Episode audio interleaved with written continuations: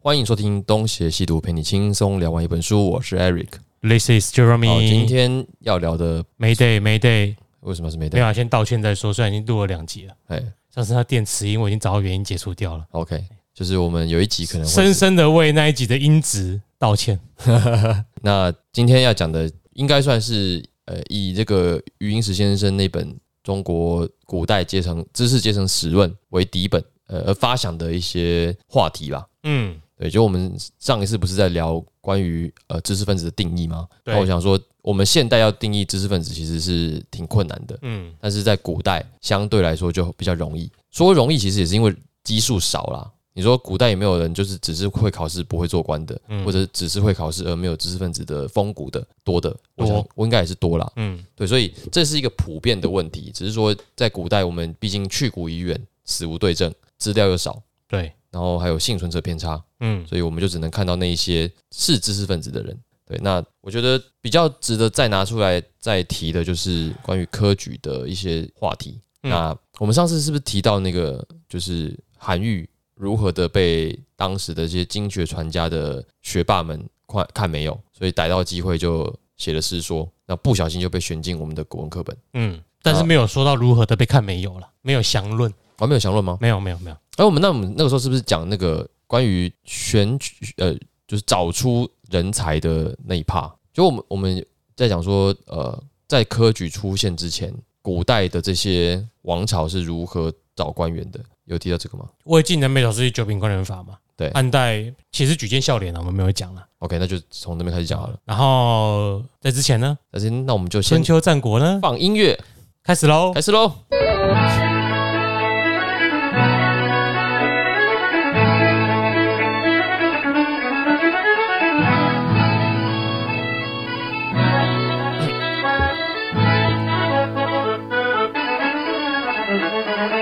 就是在开始讲这个之前，我其实我最近在跟学生聊，我说你们准备学测啊、分科啊，就是你们学的东西学什么，我觉得不是最重要，因为考试的目的就是要筛选人，嗯，他的目的是找出优秀的人，而不是在意你到底学了什么东西。这样还是优秀的人吗？对，可是没办法，嗯，为什么要这么做？就是呃，在过去的实验底下，好像这才才是最公平的办法。对，但是公平不一定是符合所需。对，就是它这套制度，就是我们现在的考试制度有其缺陷，嗯嗯，但是它毕竟也是在这么长的时间底下测出来的比较公平的做法了。经长期的实验结果证明它是公平的，对，重点是它可以有效的找出国家机器所需要的部件。呃，对对对，哎你讲这个很好，对哎、说的很好，对对对。那在这样子的制度之前是怎么样找人的？我们讲的其实，其实我觉得现在的这些考试，包括大陆的高考、我们的学测、会考，它其实都是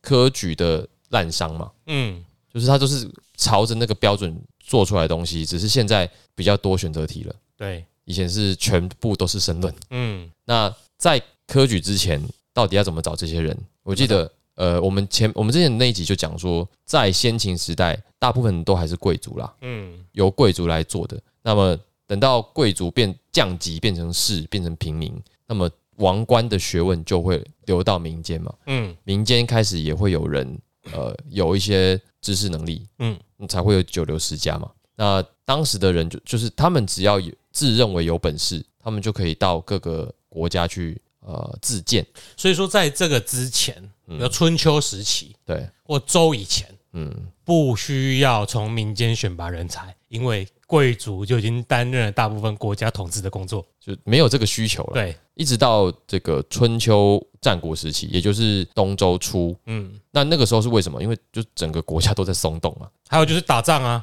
对啊，打仗需要人才啊。对对对对，啊，就是应该就是从平王东迁开始算，周天子的地位就已经崩了。既有的制度开始崩解。对，大家都开始想要就是赶上这一波就是时事变迁的热潮，对，所以才才会有这么丰富的这个思想嗯，以及游士的这种文化。对，那这样子的游士文化到秦始皇统一之后，基本上算是断绝了，嗯因为他就觉得不太需要再有这一套了，嗯，大家就是听我的就好了。对，不听我的话，那你就进去 去那个坑里面。所以就停滞了。对，那到了这个西汉以降，到到这个清末好了，我觉得格局是差不多的啦。嗯，我说差不多的意思是说，他们都是一个大一统的政权，因为这嗯这基本上不会改变了嘛。就是废封建立立郡县已经是一个不可逆的的潮流了，所以那个偶尔是会有胃食道逆流啦，但是都失败啊。对、你在说什么？偶尔有一些人，有一些皇帝想要分封一些国家给自己的子弟嘛，对，给自己的后代啦，但都郡失败啦。郡国并行嘛，哎、后来就都出都出了问题嘛，啊还有那个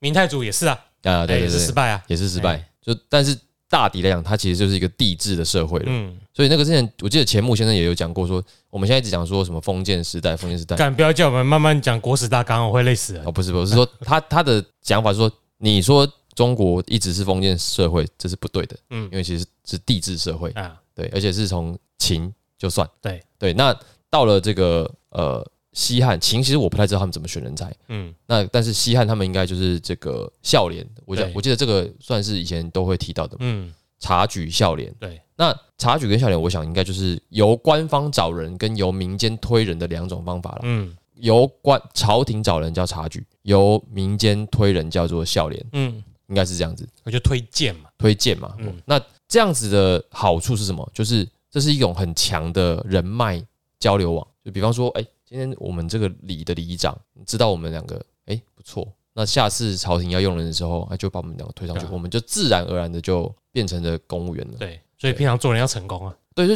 因为他这就是一个社区关系对啊网选出来的人嘛。，对啊那察举就由这个上面派下来的人，那他们当然也可能会去找适合的人。我觉得在这样的情况下，也优点是有的，但缺点就是不公平。对啊，对啊就是那你里长找人，如果里长就是可以跟大家 O C，就是比方说我家儿子不错啊，我塞一点钱，你可不可以推荐他？那这是很有可能的吧对。对，那这个察举就我就是呃，就是贿赂那个官。但也跟文化有关的，嗯，我觉得这个因为他也要去负责，对上面负责啊。对，就是这个可能你是、妈，你拉这种什么废物来，你可哎能下次换你有问题啦。啊也是，就整个制度的运行，就一定有缺点，一定会有优点啊。嗯，对对对，那我我觉得像这样子的问题，其实在，在中那个现代的中国社会，我听的还蛮多的，嗯，就是他们说哦，安插安安插到县政府去当个小官，这些都是好像蛮容易做得到的。哦，我我相信在台湾应该也有，台湾有啊，对对，就先去是当那个约聘的，先去那个位置做啊，啊、对啊，对，所以这种这种事情是层出不穷啦汉。翔也有啊，什 么？汉翔也有啊哦，。也是有一哎些闲官，是不是？哎，那那不是什么奇怪的事啊，对啊，哎，那不管那制度怎么变都差不多。所以呃，后来我记得在汉末的时候就有一些童谣嘛，就是什么高地良将却如鸡，寒青白素浊如泥嘛，他就是在讽刺嘛，就是什么举孝廉，然后父别居，然后什么察举举察举，哎、什么什么察举，然后不知书。嗯，就是在讽刺说，你明明是察举上来的啊，结果你根本没有知识；你明明是靠孝廉上来的，你跟你爸关系不好。啊，然后这个呃寒青白素讲是这样讲，结果你浊如泥，嗯然后说是高地良相良将，然后胆小的跟公鸡一样，嗯却如鸡，嗯，就是在讽刺这个这个选拔制度的问题。所以这是机舱的由来，哎，那个好像不太对吧？ 一来太乱，离谱，一来乱的有太离谱， 高地两讲，高地良将，声音又很大声，跟鸡一样。对太离谱。对哎，好，这都让你抓到点。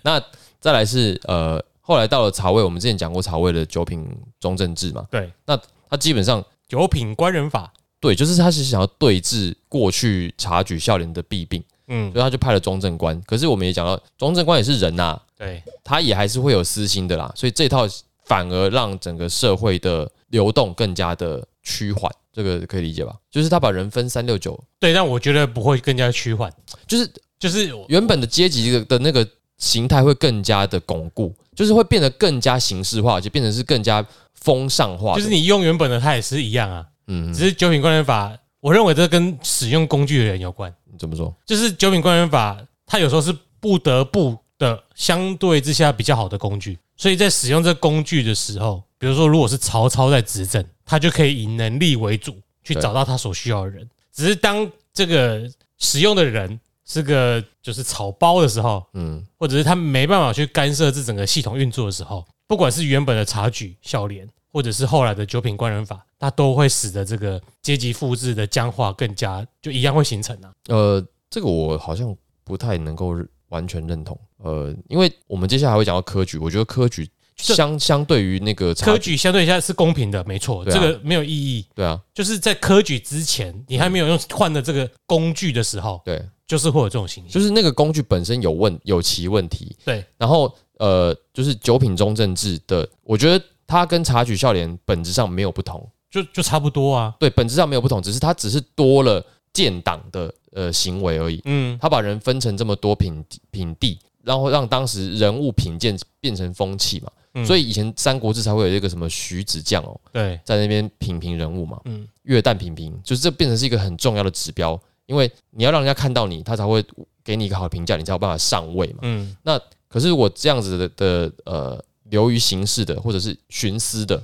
那在上位的永远都是那一些家族的人，嗯，那就会越来越固化。所以我对啊讲、我讲说，就是人物越来越固化的原因，是因为整个时代都已经承认了这样子的风气是嗯，理所当然的了。所以就是那个当时的几个大家，比如说王导、谢安他们家，或者是几几个什么卢姓的，嗯，就是他们这一些家族只会越来越巩固。对，对，然后最后就是导致呃，我们之前学魏晋时会学到上平无寒门，下平无士族嘛，嗯嗯，然后它这样子的风气一直到唐初都还是如此嘛，但我想说的就是，因为是长期的，没有长期稳定稳定的政权，所以有时候你说它制度不公，但你也很难改，就是你的户籍制度也不统一嘛，对，大家就是打来打去的，嗯嗯，所以你能够怎么办？对，你就是只能去找认识的现代政府做事情啊。啊，你这样讲也是有啊，对的，那个时候你就要怎么办？你就是先信任你认识的人嘛，嗯嗯，然后请他去找人吧。啊，在这个情形底下，你就先建个档，起码比过去随便来人来推好。我可以先从上上开始看。啊，那时候你也不会去管说一般的老百姓有什么人才我没有用到，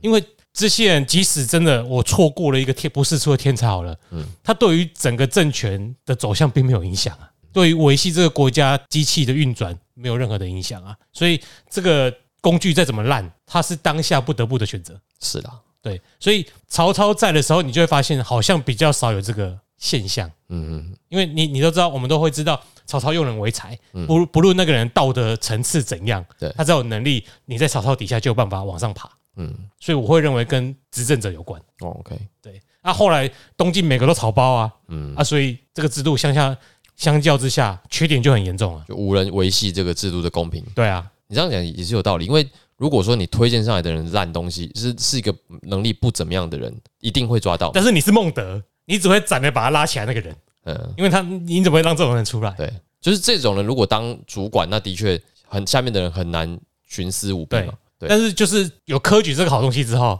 你会发现后面的皇帝即使很很鸟，可是国家机器还是运行的很正常。对，那这这也正是唐帝国的前几个皇帝想要的目的嘛。我们之前也提到，就是科举在隋就有了，那他一开始的利益肯定也是为了要。弭平一些南北差异，以及他要削弱那一些地方的士绅贵族的束缚，嗯影响力，所以他们大张旗鼓的推科举是有他的统治需求的理由嗯的。那也顺便催生了很多我们现在所知道的呃文学文化的东西。嗯我，上次好像没有讲这个，对不对？没有，对他第一第一个当然是就是重新的编纂了，就是五经嘛，重重新做五经正义，就是要有一个统一的官方唐代的吗？对唐代五经正义，孔颖达，对对对耶，答对了。啊、我上次有讲啊，没有，你只是讲五经争议，你没有讲孔我颖达。讲孔颖达，啊没有，好了算你了，回去听。好我去听。哎，那呃，赌多少？二十块。那这个除了这个之外，因为他们要考师傅，所以那个时候考师傅哦，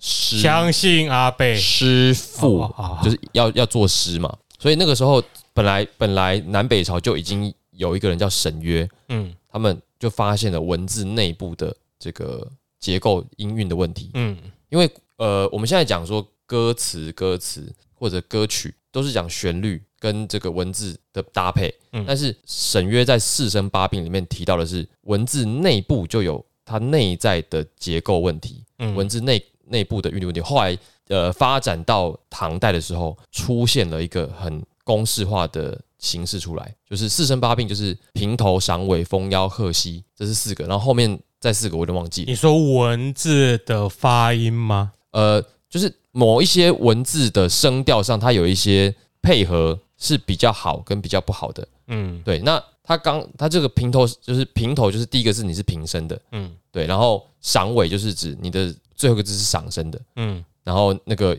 蜂腰跟赫西，我现在真的想不太起来了。就他讲说，在某一些特定搭配之下，那样子的文字的结构韵律是不好的，嗯，所以他就提出了这个四声八病的说法嘛。比如什么连续两个三声之类的，哎，对对对，类似这样子的。哎，看超难念的啊。对，那所以他们就发现，因为他们那个时候翻译佛经，嗯，所以透过翻译佛经对照出哦，就是我们就是现在使用的文字的内部声呃声音的奥秘。嗯然后到了唐代之后，发展出了呃新的一套规则，嗯那大家都要按照那个规则来写，所以就叫做近体诗。嗯所以我们现在在讲那个什么绝句律诗叫近体的原因，是因为它从那个时候开始出现了一种跟过去截然不同的，过去是古诗，过去是古诗，嗯为什么是古诗？就是因为在那之前没有这样的一个规则，嗯，对，所以有近体有古体的理由是这样子。对我们因为想到近体，是觉得好像是应该是好像最近的事情，没有对，那很是近啊，唐代。哎近一百年，哎，对近一千年，近一千年， 近一千年的事情。对，这个这个也是为了呃考试而催生出来的一种制度。越近代越不自由啊。对，有些人又不自由。 然后呃，再来是你要大家去考试，那怎么样叫做字写的好看？那那个时候我印象中是唐太宗命欧阳询就是写一个九城碑吧，嗯九城九城宫李全名，那这个就是当时的就是这样叫做字写的好看的一个范本。大家照他的这样子写，对，所以就是你总不能要求说啊，每个人来写都写写个乱七八糟，写的看得他懂了就好了，管那么多，不行，好好不？好？就是那个唐代的科举是要讲求这个什么深言书判的，嗯，对，你要当官，你字要写的好看，这是一个基本的硬条件。哇，这个风潮一直流行到了近二十年了，就是有长辈会说小朋友写字不好 看了，对不对？那所以你看，这呃，科举是不是也带动了书法的发展？对。就是在这个地方显现出来的。可在这之前也有王羲之啊，那是他王羲之写的是行书啊，啊，就是风行书法跟楷书之间的关系没有这么绝对，但是嗯科举绝对造成了楷书的兴起。哦，就是那个规规矩矩的那一种，就对。，嗯对，你知道书法史的演变可是这样写申论题很累耶。啊，你就反正考试也很长啊，哦，对吧、啊？好啊，你你知道书法的字形字体的演变是怎么样的？怎么怎么样？就是我们有这么多字形嘛，对不对？哎，那它的发展的历史，你知道你能排出来吗？先从微软的厚黑体，靠腰 啊，篆哎，篆书嘛，对我知道，隶书，嗯，接下来可能是什么？行书现在不就楷书了吗？还是说草书不就乱写而已？那算是一种吗？草书算是一种吗？草篆是什么你要你要你要演给听众听啊，你不能演给我看啊。没有？哎，人我家呃我听现不在出我来现在啦。在问你的，你你的直觉反应，篆书、隶书后面下一个接的是什么？行书、草书好，其实是篆、隶、草，哦然后再来是行，哦，所以是要越来越干净就对了最后才是楷。啊。楷书才是最后的，所以在在发展史上，楷书是中国书法的字体上演变的最后一个阶段，哦，是是这样。所所以以要去看琼瑶才知道，为什么是看琼瑶因？为他有一些人物是叫什么楷书、行书的，不是，不用看它了，你就看还书是法燕史。哎行书，他的哥哥就在演草书，诶、 搞不好有可能，我不知道啦。很像嘛，对不那对？那个我跟你弟讲，弟叫楷书也很正 常啊。诶他弟弟叫楷书吗？我怎么知道 我？去问他好了。那个呃，在汉的时候就有一个人叫赵赵一，嗯他就写篇过一篇文章叫《非草书》，嗯，就是说大家不要再写草书了，哦，就是说已经蔚为风尚到一个就是每个人每天都在写，然后下岗在下上，但现在看草书觉得好好看，比较趴。比较趴对。对，那但是我说在形制上是这样子，就是演变上，就是朝廷需要有一个规范，让大家的字写起来是差不多免的得。有人看不懂。哎、所以就有了一个呃九成宫李全明，嗯这是我目听到的版本啦。如果有一些方家知道更详细的，也我还欢迎是觉得叫严厉书很难写字，为什么笔画很多。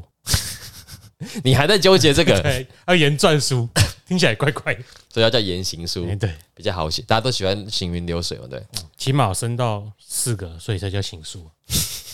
原来你在想应该这应个，该是啊。你完全离题。啊，对，呃，那然后我们之前这是呃关于就是科举对于其他的范围的影响，我有没有讲过就是唐代社会对于科举的重视，考什么以及为什么这么重视？ 为什么重视前面去算是一个理由了吧？对啦，但是你知道其实那个你就算考到进士，你也不能当直接当大官呢、因为没有你没有眼镜啊。 这自己好难讲哎。所以你要去大学眼镜是对不是？我说因为我们可以去做那个， 也镭射射靠背，可以不用给我们叶配那个。 我好想治好我的近视 哦，我也想现。在很后悔了。那呃，就是说唐代人是以三件事情为荣的，嗯，其中一件事情是编修国史，哎，就是可以编这个。我记得唐太你这为荣哦，对啊，以编修嗯国史为荣。第二件事情，我觉得这个比较俗世一点，就是娶五姓女。五姓女就是当时的贵族大姓的女儿啊、哦，比如范氏啊、卢氏啊，五个姓氏的女那儿，五个姓氏的，对对对，想少奋斗二十年了。可能少奋斗一辈子啊。对啊，这是第第二个，然后所以最唐代的女权高涨是有有名的嘛？呃相对吧，我哎这个我就不是这么熟。那最高荣誉就是进士及第，嗯，对，那呃，唐代人也非常重视这个啦，就是这个真的是一个殊荣。嗯嗯，虽然说进士及第也不保证你当高官，嗯嗯，但是它就是一个至高无上的荣誉。那我想这个可能跟皇家的这个宣扬有关系，因为他们会开这个樱桃宴嘛。李李商隐写过这个樱桃诗，很多樱桃诗，他就是在讲这个事情。那后世都樱是哪个樱？就是樱桃 cherry 的那个樱桃，我觉得智利的樱桃那个樱桃。对，那就是他们是非常重视进士的这个殊荣的。嗯那当时除了考进士，还会考明经嘛？我们之前应该讲过这个吧？就是明经科，就是你只要考其中一经，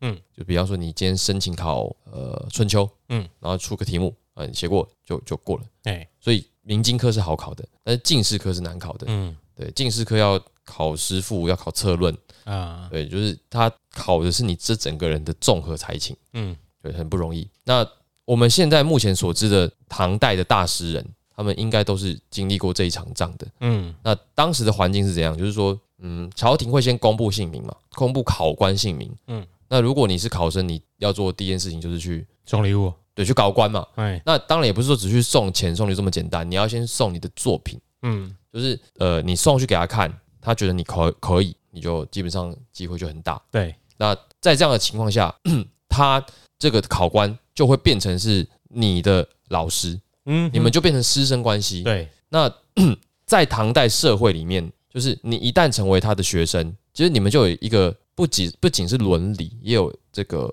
利益的你们是个党派的啦。往来。对对对对哎对。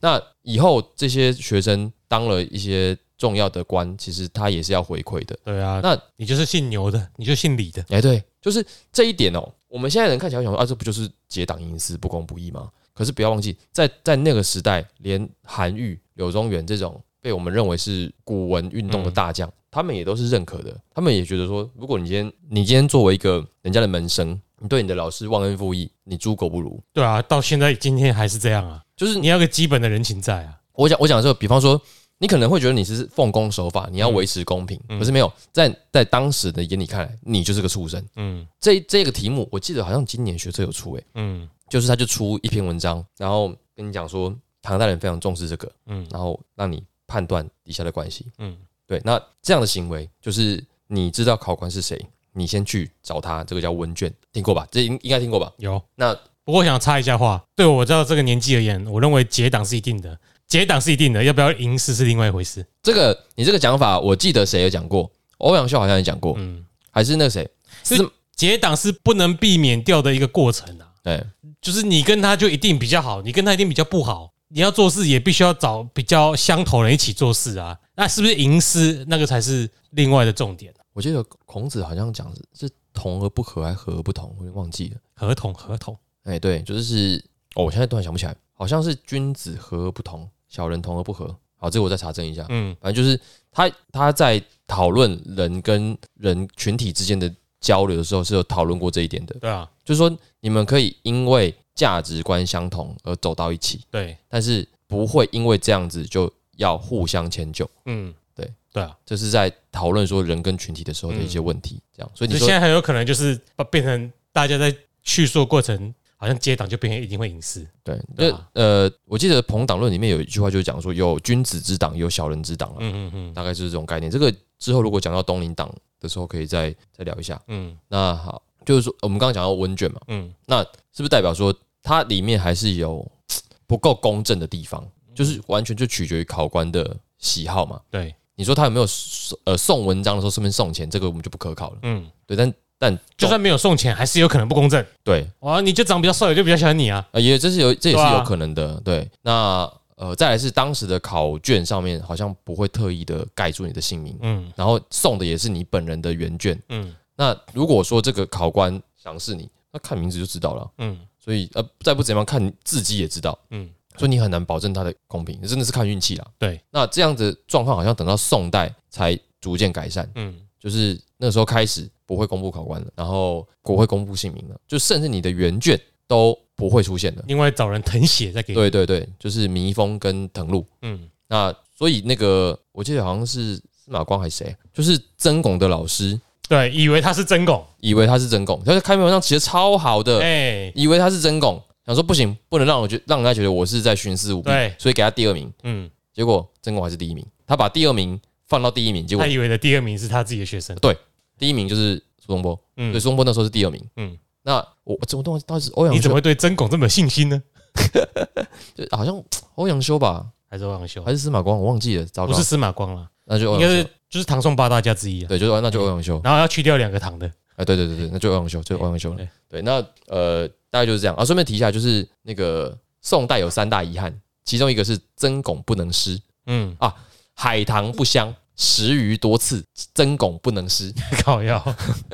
为什么海棠不香？ 我不知道啊，他们这样写啊，对， 应该是为了讲最后一句，前面乱讲。我这哎，食鱼多次肯定是真的啦。哎呃哦，天下三大汉他事，们问题是那种东西到其他朝代还是多次啊。应该是就是为了考这对他吧。啊，就是曾巩不能诗诗写的不怎么样。哎，对，好，呃、呃，那就到唐代才渐渐变得比较公平，嗯，对，就是算是制度变得比较完善了。然后还要讲什么？后面的趋势就是越来越求公平，对，缺公平缺到就是变成到最后利弊最大弊病就是思想僵化，呃给人的弊病更感觉啦。呃，思想僵化这一点可能还要等到朱熹吧。对啊，就是科举这个制度一直往后到清，嗯，就最大就是因为当你采用这种工具之后，你开始在往公平的方向推，对，然后你就开始越来越希望大家在单一的赛道上，呃衡量衡那个衡量标准上去比较嘛，对，所以变得说你要越抓准某一些东西你该读，某一些格式你一定要标准，嗯嗯，到最后你就是变成你的思想逐渐被绑到这一些衡量上面去。对，这方向是这样，但细节上是我记得朱熹做的一件事情就是集注嘛，对啊，他他四书，四书集注，所以他等于是影响了后世出考题的方式。嗯就是他把四书编出来之后，就是限缩了考题的灵活性。嗯，因为我记得以前考策论，它是会考你具体针对一件事情，你要提出解方的。，对，那后来可能就是都是在讲说啊，你如果是孔子，你如果是孟子，那你要怎么样解释这句话？嗯，就是市市民而已。那市民有有什么好好就的？就你没有创新啦。，对，那就开始有这种戴胜立言的考法出现了。嗯，那可能就是到后面你还要要求它的这个文字形式，那就是八股文的写作方法。嗯，经呃这个叫什么经义文，不是那个对经义，就是那个经典的意义的文章，嗯嗯，嗯这样，所以呃文采不够的人在这里就通通都挂点，对，然后或者是你硬要模仿，哎那也不像你刚刚讲的，就是前置思想就会变成是这个样子。嗯，但是如果就选拔人才，这真的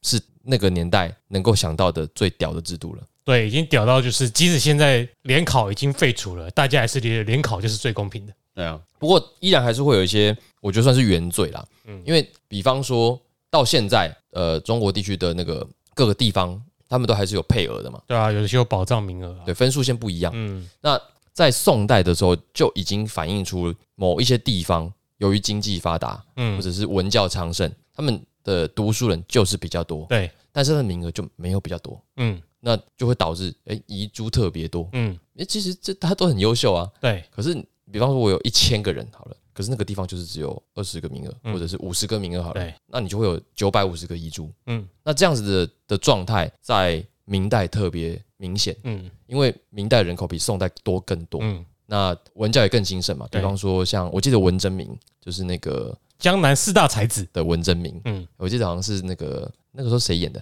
啊？不对，那个是祝 枝山，不一样不一样。好，哎、对，好，反正就文征明。那文征明就写信给他的叔叔，就是书信里面就有提到说啊，在江南这样的情况实在太普遍了，嗯，所以很多人就混不下去。对，对，但这个就是呃，关于读书人无法在社会立足的一个话题。那在这种这种情况，其实我觉得在现在的呃华人地区，其实也都也都还是问题啦。嗯就是我们没有办法有这么多的名额给这么多的人，那所有的人都因为这个东西好，想要加入嘛，嗯，对，那大家都为了这个东西竞争，然后竞争都是那都不是只有两三年的，那是前半生都投入的。嗯，然后你跟我说没中啊，我自己想我干嘛？我觉得这个算是一个科举带来的不良效应啦，嗯，因为大家都知道这是一个这个功成名就翻身的好机会，谁不想要争取？对，对啊，可是你争取它就是一道高墙，你可能就是撞好几年，那撞完之后，哎、你的这个前半生可能就这样没了啊，你要怎么办？啊可以考到六十几岁啊！一我中了，就挂了。就翻金中举我我我想到其实是那个龟有光，啊！因为龟有光好像也考了蛮多次的，哎对，好像六七次有。他考完没多久，做没多久的官就挂了。啊，对，那就是他引发的后续的社会问题其实也不少，嗯所以他单纯就是一个呃很好的考核官员的制度，但是你不能防阻止民间的人去抢这个门，但是民间的人一旦前仆后继的去撞这道门，那它引发的社会问题，其实我们也很难收拾。其实我觉得台湾的政府也很难收拾啊，嗯，比方说你广设大学其实也不是一个好招嘛。那啊就是因为你们大家都想念啊，就给广给你开，给你去读啊所。以这其实是一个，我觉得这个问题基本上没解啦，因为这就是一个分配问题嘛。就你有时候讲公平，讲到最后它不一定公平，对，这个就是一个无奈。到最后都是哲学问题啊。这这是公平吗？对，就比如说你你老师要说我们这里不够公平，嗯，但是你像美式的那种各个学校学店自己招学生，有公平吗？对啊，有公平吗。理论上比较不公平吧。嗯，那为什么他们的那些长春藤盟校找到的人才会比你好？不知道。 对啊，所以就在制度上而而言，呃，以历史的角度来看，科举制度是一个各国的政府都成型的制度，因为他们有效的维系了国家统治机器那个，我觉得越南好像也靠这个维持很久。对，然后啊。我记得英国还是什么曾经想要学，嘿，学不起来，因为各个地区文化不一样。对诶美国也很羡慕，但是对于一整个国家的风气来说，有可能就是之所以为什么他们没办法形成科举制度的原因呢、啊嗯因为民风可能重视的地方根本就不一样，哦，这也是有可对啊能。吧、我们很很很合理的觉得，啊，反很简单，我只要考到几科，我以后就有个出路了。嗯，嗯所以我们并没有接受其他，比比如说啦，如果当初中代有考理工科的话，那可能就是变科举，可能变理工大国，嗯啊，但他就不考啊。就没有要考那个东那西。就叫奇淫技 巧嘛，对不对？对没没有屁用。